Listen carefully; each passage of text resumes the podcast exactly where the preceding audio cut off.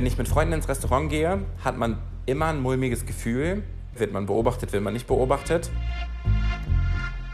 Manchmal würde ich als Qualle bezeichnen, manchmal als Hefekloß. Ich bin nicht Teil der Gesellschaft. Ich bin ein Problem.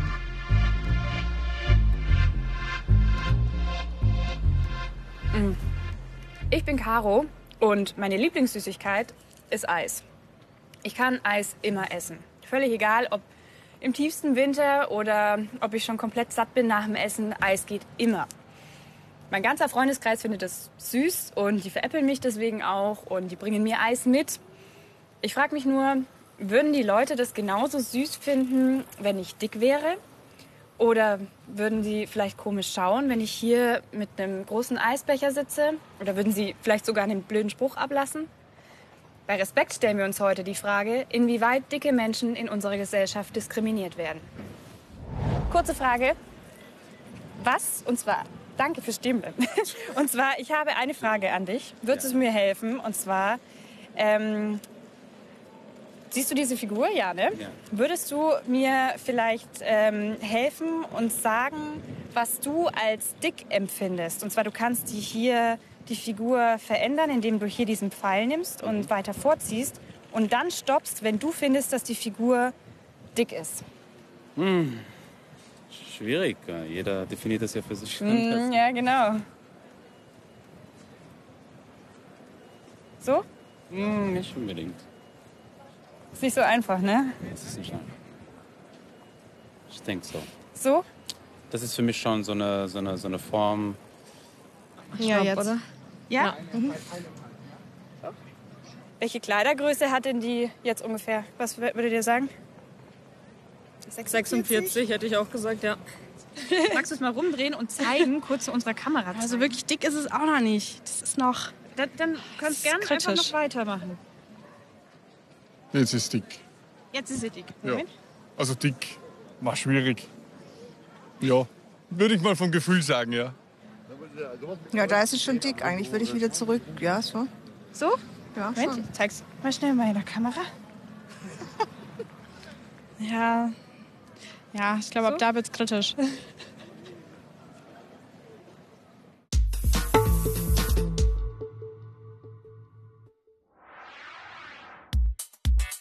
Dick ist ein Eigenschaftswort und bezeichnet laut Duden etwas, das mehr als einen normalen Umfang hat. Also zum Beispiel eine dicke Jacke, die wärmer hält als eine dünne. Oder ein dicker Buntstift, der besonders deutliche Striche ziehen kann. Beim Menschen dagegen wird das Wort dick meist abwertend verwendet und es ist gar nicht eindeutig. Denn was ist schon mehr als der normale Umfang? Wer legt das fest? Das heutige Schlankheitsideal ist kulturgeschichtlich eher ein neues Phänomen. Während heute große und überschlanke Supermodels angesagt sind, die sich ihre Figuren meist erhungern müssen, wurde der Barockmaler Peter Paul Rubens vor gut 400 Jahren berühmt mit der Darstellung von üppigen Frauen, die man heute wahrscheinlich als dick bezeichnen würde. Schon bei den alten Römern war ein dicker Körper ein begehrtes Zeichen für Wohlstand. Auch in anderen Kulturen galt ein wohlbeleibter Körper als Ideal. Vor allem dort, wo das Nahrungsangebot knapp war und die meisten Menschen unterernährt. Um Kriterien zu gewinnen, was dick, dünn oder normal ist, müssen in der Medizin Zahlen herhalten. Formeln wie beispielsweise der Body Mass Index BMI. Der wurde von einer amerikanischen Lebensversicherungsgesellschaft entwickelt und setzt das Körpergewicht ins Verhältnis zur Körpergröße.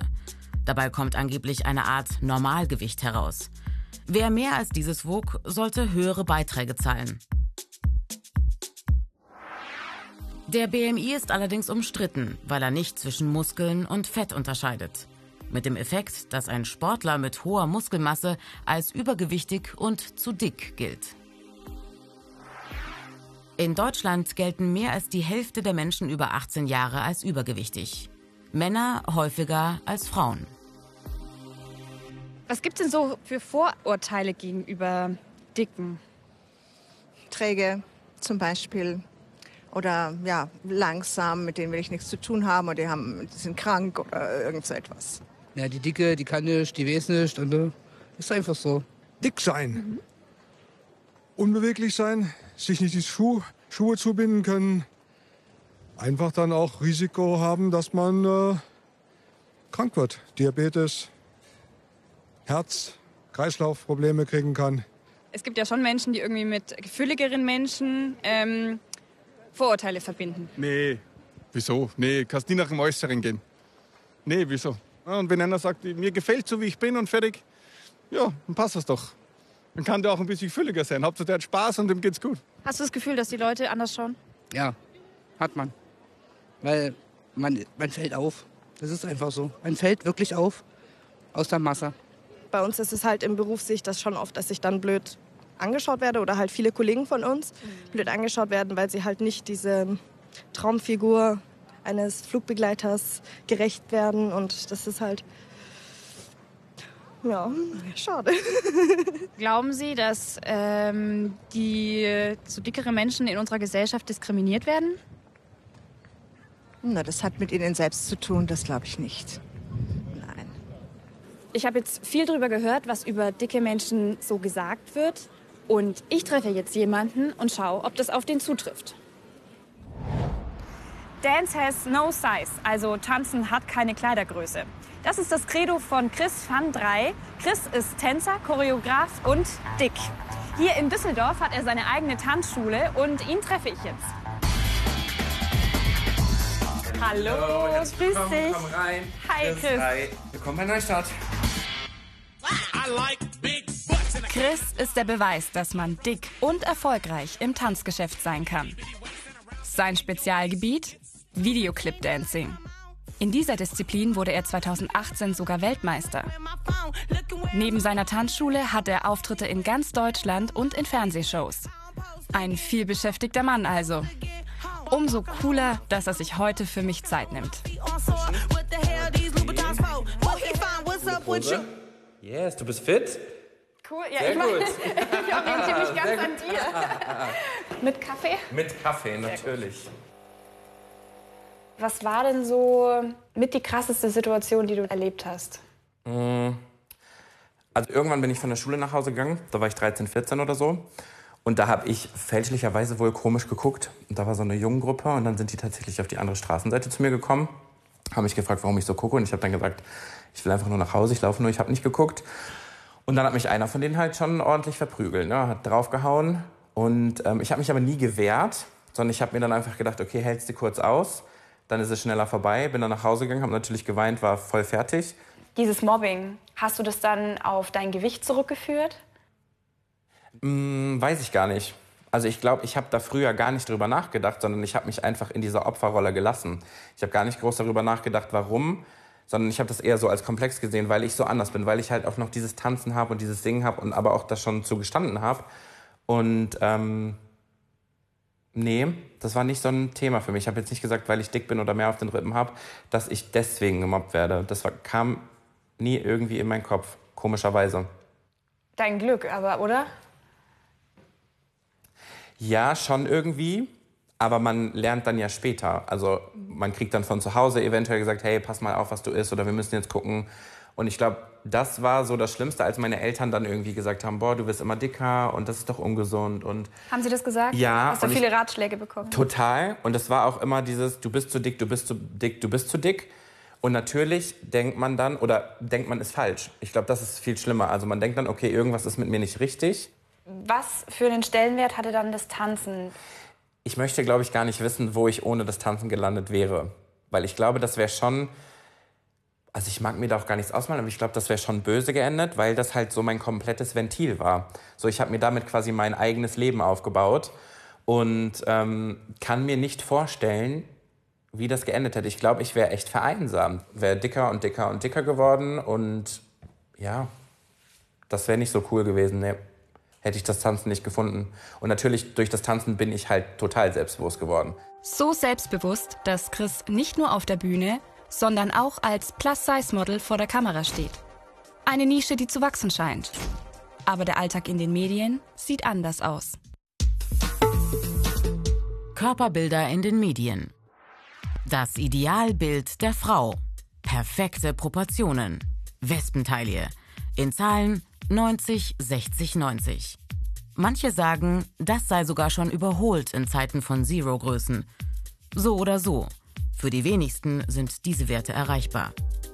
Mädchen verinnerlichen schon früh, was ihnen die Medien vermitteln. Wenn du gut aussiehst, bist du erfolgreich. Das Äußere, der Körper, als die Basis für Identität und Selbstbewusstsein. Bei den Jungen war das lange anders. Inzwischen stehen auch sie unter dem Stress, einen perfekten Körper haben zu müssen. V-förmig, breite Schultern, schmale Hüften und dazu ein Waschbrettbauch. Ein trainierter, muskulöser Körper. Influencerinnen bestätigen solche Körperbilder in den sozialen Medien. Was für viele echt wirkt, ist meist bis ins Letzte inszeniert und geschönt mit Retusche und Filter. Klassische Rollenbilder dominieren auch im Netz und damit auch die dazugehörigen Körperbilder. Studien belegen, wer sich intensiv solche Videos und Posts ansieht, ist mit dem eigenen Körper danach umso unzufriedener. Schon in der Kindheit besetzen verzerrte Körperbilder unsere Köpfe. Eine internationale Studie hat die Körpermaße von Zeichentrickfiguren untersucht. Eine Messgröße war das Verhältnis von Taille zu Hüfte. Die Waist-to-Hip-Ratio. Die Idealmaße 90-60-90 ergeben einen WHR von 0,7. Eine gesunde, schlanke Frau hat einen Wert von ca. 0,8. Cinderella dagegen hat unnatürliche 0,6. Pocahontas sogar nur 0,5. Insgesamt zeigen 50 Prozent der weiblichen Figuren Körpermaße, die ein Mädchen oder eine Frau gar nicht erreichen kann. Nicht einmal durch Schönheitsoperationen. In Model-Casting-Shows lernen die Fans, wie echte Körper zu beurteilen sind. Ein starres Schönheitsideal. Kaum erreichbar ohne Hungern. Mal abgesehen von der Körpergröße der Models. Mindestens 1,74. Kleidergröße höchstens 36. Die deutsche Durchschnittsfrau ist laut Statistik aber nur gut 1,63 groß. Über 60 Prozent der deutschen Mädchen und Frauen ab 14 Jahren tragen Kleidergröße 40 oder mehr. Und knapp 63 Prozent der Jungen und Männer tragen Größe 50 und mehr.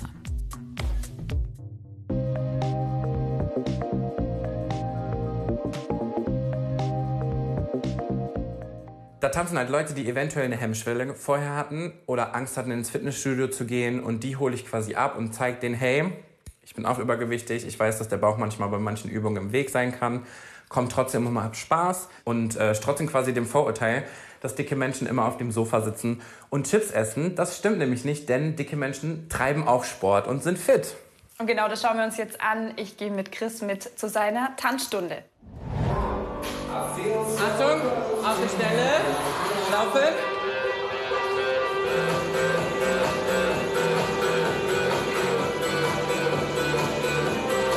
Locker. Knie locker. Super anstrengend. Aber nach einer Stunde ist es dann geschafft. okay, überraschende Frage.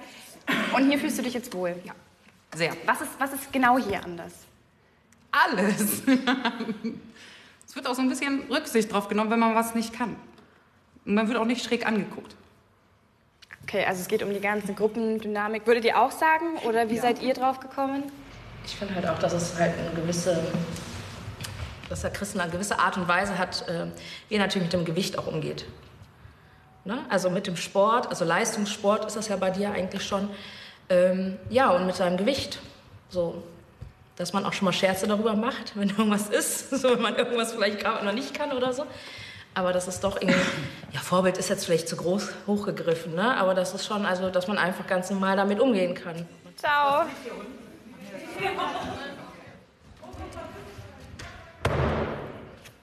Was ich mir vorstellen könnte, was du öfter zu hören bekommst, du bewegst dich den ganzen Tag. Du bist, äh, gibst Kurse, du bist in Action.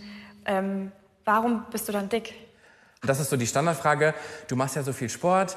Ähm, warum siehst du denn dann so aus? Naja, weil das Essen lecker schmeckt und weil ich gerne esse. Und auch weil es immer noch so ist, dass vielleicht auch Stress für mich so ein Abbaufaktor ist, den ich gerne in Essen ja, jetzt nicht mehr ertränke, sondern besser damit umgehen kann. Aber Ja, manchmal sind es halt auch blöde Zeiten. Ne? Man kommt spät abends nach Hause oder man arbeitet bis, bis spät nachts und dann isst man halt noch was, weil man dann halt doch tatsächlich Hunger bekommt. Mm, und das ist so ein bisschen unbeständig. Also ich habe das viel mehr im Griff als früher. Das geht aber auch noch besser und daran arbeite ich jetzt aber völlig ohne Stress, so dass ich quasi für mich so einen Weg finde, der richtig ist. Was kommt denn in Zukunft? Das ist so eine Vision von dir. Also ich habe noch so viel vor. Äh, aber das, was jetzt als nächstes ansteht, dass ich mich auf jeden Fall viel intensiver als schon vorher mit Jugendlichen und Kindern zusammensetzen werde. Mm, ich habe den Mut gefunden, glaube ich, über meine Geschichte zu reden. Und ich glaube, das ist eine ganz gute Geschichte, um anderen auch Mut zu machen und zu zeigen, hey, lass dir von niemandem was erzählen. Und werde, glaube ich, jetzt den Fokus darauf legen, dass man das Mobbing einfach präventiv schon im Keim erstickt und dass die Leute offener werden und toleranter und den Leuten einfach mit auf den Weg zu geben, dass äh, Diskriminierung keine Lösung ist. Und liebe Leute, lasst euch von niemandem erzählen, dass ihr irgendwas nicht könnt. Macht einfach und vertraut auf euch.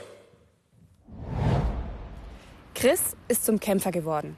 Und die Frage, warum er trotz der vielen Bewegungen immer noch dick ist, ist für ihn zwar irgendwie schon Standard, aber sie ist jetzt auch nicht mehr verletzend. Generell ist Gewichtsdiskriminierung in Chris Leben kaum noch Thema. Das ist bei vielen Menschen mit hohem Gewicht aber anders. Zum Beispiel bei Sarah. Sarah treffe ich gleich. Sie ist hier gerade auf Reha in Berchtesgaden in der Adipositas-Klinik Insula untergebracht. Und sie ist hier, um abzunehmen, aber viel wichtiger, um Selbstvertrauen aufzubauen. Sarah ist 20 Jahre alt und schon seit dreieinhalb Monaten hier. Mehr weiß ich noch nicht. Hallo. Hallo. Sarah? Ja. Hi, ich bin Caro. Hallo. Grüß dich. Darf ich reinkommen? Natürlich. Danke. Schuhe ausziehen? Oder? Die können anbleiben. Okay. Das ist dein Zimmer. Genau. Ja? Auf der Seite wohne ich. Und hier drüben wohnt meine Zimmernachbarin. Okay, ihr seid zu zweit. Mhm. Cool. Was hast du denn hier alles aufgehängt? Ähm, ich habe es mir ein bisschen bunt und schön gemacht. und was ist das? Das ist meine Gewichtskurve. Gewichtskurve. Ähm, genau, da dokumentieren wir immer, wenn wir sonntags gewogen werden, wie viel wir abgenommen haben in Kilo. Und ähm, insgesamt sehen wir dann den Verlauf, äh, wie viel wir insgesamt abgenommen haben. Und wie viel ist es bei dir schon? Im Moment etwa 13 Kilo. Wie viel war es vorher? Am Anfang waren es 116 und jetzt sind es halt nur noch 103. Bald kommt dann die 100. Aber gerade hängt es ein bisschen. Aber ich gebe mir Mühe. Dann würde ich sagen, hast du vielleicht Lust, spazieren zu gehen? Sollen wir? Können wir Rausgehen? gerne machen. Cool. Machen wir das. Sarah hatte ihr Essverhalten irgendwann gar nicht mehr unter Kontrolle und schaffte es nicht alleine. Hier in der Insula bekommt sie Hilfe, lernt den richtigen Umgang mit Essen und sie hat wieder Spaß an Bewegung. Zum Beispiel am Wandern. Und war das schon immer ein Problem bei dir, dick sein? Ja, so seit ich in der Grundschule war in etwa. Also da habe ich dann angefangen zuzunehmen. Und am Anfang war ich nur ein bisschen kräftiger, aber irgendwann wurde es dann halt immer mehr. Und das ist schon ein Weilchen so ein Problem gewesen tatsächlich. Ich hatte einfach gar keinen Essensrhythmus. Ähm, ich muss aber sagen, bei meiner Mama war das noch ähnlich, als ich noch bei ihr gewohnt habe. Ich wohne mittlerweile nicht mehr da. Ähm, wir haben dann halt einfach dann gegessen, wenn wir gerade Lust hatten zu essen. Da gab es keine drei Mahlzeiten am Tag. Und auch von den Getränken her gab es halt einfach Saft meistens und nicht wirklich Wasser. Und es war halt mal hier, mal da ein bisschen, aber nie wirklich was Vernünftiges. Und dadurch ist es dann halt irgendwann mehr geworden. Keine Bewegung, schlechtes Essen. Und auch so frische Sachen, so zum Beispiel, also hast du zum Beispiel mal selber gekocht oder ihr zusammen als Familie? Ab und zu mal, aber meistens hatte ich da auch keine Lust mehr drauf. Also ich hatte wirklich eine Zeit, da habe ich eigentlich nichts gemacht, außer fernzusehen und zu sitzen. Und das war teilweise schon zu anstrengend. Da habe ich dann auch 17 Stunden geschlafen am Tag. Also 17 Stunden? Ja, also da war eigentlich gar nichts mit mir anzufangen. In deiner Schulzeit hast du dann eher schlechte Erfahrungen gemacht, richtig? Ja, also es war eigentlich durchweg schlecht, kann ich sagen. Es ging schon in der Grundschule los, aber am schlimmsten wurde es dann eigentlich im, im Gymnasium in der fünften, sechsten, siebten Klasse. Ich war gar kein Teil der Klassengemeinschaft mehr. Also ich habe eigentlich alles alleine gemacht, habe halt versucht, Gruppenarbeiten alleine zu machen, weil meine Gruppe sich halt geweigert hat, mit mir zusammenzuarbeiten. Ähm, Sportunterricht war ganz schlimm, gerade wenn es dann zum Schwimmen ging. Da war ich eigentlich permanent krank, dass ich halt nicht mit hingehen muss. Also ich war halt nicht wirklich krank, ich habe halt einfach geschwänzt sozusagen. Ähm, ich hatte außerhalb der Schule überhaupt keine Freundschaften mehr, weil ich war relativ lange in der Schule. Wie gesagt, ich war auf einem Gymnasium, das heißt, ich hatte meistens acht bis zehn Stunden Unterricht. Ähm, und dann war halt auch keine Zeit für was anderes. Da musste ich noch Hausaufgaben machen.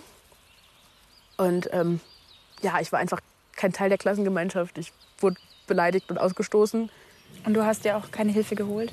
Nee, also ich wollte damit irgendwie niemanden belasten, weil ich dachte, aber es wäre ja mein Problem. Deswegen habe ich immer versucht, das so ein bisschen mit mir selber auszumachen, sag ich mal. Was genau ist denn hier in der Klinik anders als zum Beispiel in der Schule? Welches Gefühl ist hier anders?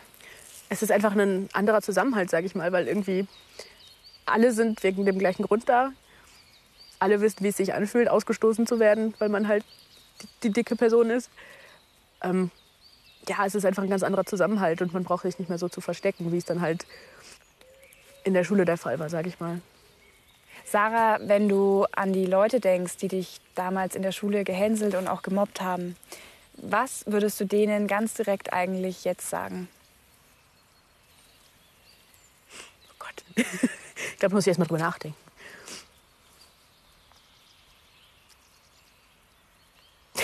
es tut mir leid. Nein, nein, überhaupt nicht. Äh, überhaupt nicht. Ich habe mich schon immer gefragt, was euch dazu berechtigt hat, ein anderes Leben so zu beeinflussen. Könnt ihr nicht einfach andere Menschen so sein lassen, wie sie sind? Muss immer alles stigmatisiert werden oder kann es nicht einfach Unterschiede geben? Ich glaube manchmal, ich war gar nicht das Problem, sondern ihr wart das Problem. Krasse Geschichte, die mir Sarah erzählt hat. Ja, eigentlich ihren kompletten Leidensweg von der Schule, das Mobbing, die ganzen Tiefschläge und auch die Probleme natürlich daheim bis sie hierher gekommen ist in das Reha-Zentrum, um zu lernen, ja, eigentlich ein glücklicherer Mensch zu werden.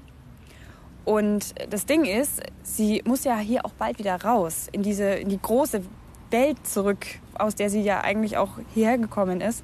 Und diese Welt kann zu dicken Menschen wahnsinnig hart sein. Und es gibt eine Frau, die macht das wahnsinnig wütend. Und die möchte dieses Problem Gewichtsdiskriminierung auf politische Ebene bringen. Und die treffe ich jetzt in Berlin. Und zwar vor der Humboldt-Universität. Hallo, haben Sie einen Moment Zeit, über Gewichtsdiskriminierung zu sprechen? Den Flyer vielleicht mitnehmen? Nächster Versuch. Nathalie Rosenke, Aktivistin und Vorsitzende der Gesellschaft für Gewichtsdiskriminierung. Alle schüchtern heute. Die will bewusst machen, dass dicke Menschen in unserer Gesellschaft oft stigmatisiert und ausgeschlossen werden. Zum Beispiel im Bewerbungsverfahren oder im Gesundheitswesen. Warum hast du einen Sack an? Nee, ich habe einen Sack an, weil das immer so ein schöner Dialoganknüpfungspunkt ist im Sinne von mit dem Spruch, ich will keine Säcke mehr tragen, können sich viele erst mal so auf Anhieb identifizieren, so, hey, ich krieg auch keine Klamotten, wenn ich shoppen gehe und was willst du denn mit dem Rest sagen und warum läufst du so rum? Und dann komme ich halt so ganz langsam erstmal und erzähle so über Gewichtsdiskriminierung und dass das halt so einer der Teile ist, dass man nicht einfach sagen kann, hey, ich bin jetzt mit Freunden unterwegs, ich gehe mit ins Kaufhaus und für mich hängt was auf der Stange, denn da hängt nichts. So.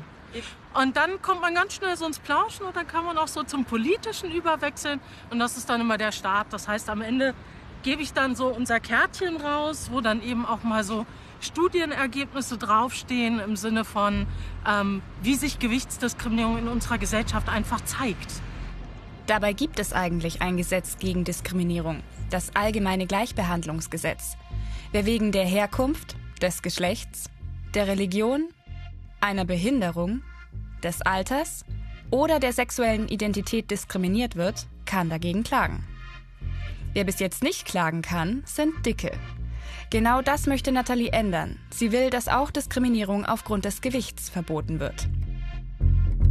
Also im Augenblick ist es ja so, wir trauen uns nicht dick zu sagen, weil wir so denken, ja, da, da ist ja so viel Negatives mit verknüpft. Also mit dick wird ja so assoziiert, faul, nicht repräsentabel, leistungsschwach, willensschwach. Ich könnte die Liste unendlich fortsetzen. Und das Problem ist aber, dass das Wort so negativ aufgeladen ist. Das Wort selbst ist nicht das Problem, sondern wir müssen da wirklich dran arbeiten, das wieder rauszuziehen. Hallöchen, darf ich kurz stören? Dürfte ich euch vielleicht äh, zum Thema Gewichtsdiskriminierung kurz äh, involvieren in ein Gespräch? Ich wollte einfach horchen, Ist euch das Thema selbst denn schon mal begegnet? Also, zum Beispiel, also vielleicht auch an der Uni, vom Kurs her oder so? Hm, Das nicht, aber in der Grundschule, ich war mal sehr klein und sehr, ein sehr kleiner, dicker Junge. und Da ist mir das öfter über den Weg gelaufen. Ähm, Und so kenne ich's. Ansonsten Hast du da Sprüche gehört? Äh, Sprüche, ich kann mich nicht erinnern, aber ich war halt immer der kleine, dicke Junge, der schlecht im Sport war. So, und da hat man seinen Scheiß mit weggekriegt. Ähm, das ist nicht angenehm, ne? Ja, ne, es ist oft so, dass es so mit Gesundheit gleichgesetzt wird, so ganz komisch. Ähm, Genau. ja, ähm, Das, also dünn gilt als gesund, egal wie es erreicht wird oder völlig unabhängig davon, wie der Gesundheitszustand tatsächlich ist. Hauptsache dünn. Also, Seht ihr das auch so? pauschal.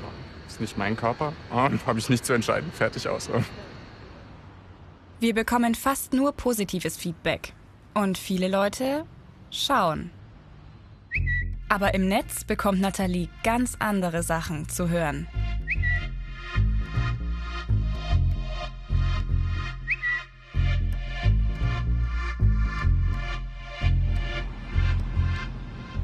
Wenn ich wieder was poste, dann äh, kriege ich teilweise sogar aus dieser Schar dann sowas wie hab dich vermisst. Also das heißt, sie vermissen mich angehen zu können. Also das ist krank. Ja. Also es ist auf jeden Fall nichts, was auf die leichte Schulter genommen werden sollte mit da wären irgendwie welche, ja, die sind ein bisschen aus der Spur, die äh, sind da irgendwie in der Pflegephase oder so. Nein, nein, nein. Das ist wirklich organisierte psychische Gewalt. Was würdest du dir denn von der Politik wünschen? Und zwar so schnell wie möglich. Rückenwind. Rückenwind in dem Sinne von, dass Gewichtsdiskriminierung erstmal als politisches Thema überhaupt wahrgenommen wird und verankert wird, insofern, dass Fördermittel freigesetzt werden. Wir haben im Augenblick fast ausschließlich ehrenamtliche Organisationen, die darauf arbeiten. Und mit Ehrenamt äh, jetzt sowas anzubieten, zum Beispiel wie Antidiskriminierungsberatung oder die Betroffenen in irgendeiner Form zu betreuen, das ist ein Ding der absoluten Unmöglichkeit. Nathalie, was willst du denn jedem Einzelnen da draußen mitgeben an Botschaft? Ich möchte euch mitgeben, dass Menschenwürde bedingungslos gilt. Das heißt, sie ist nicht an irgendein Gewicht gekoppelt.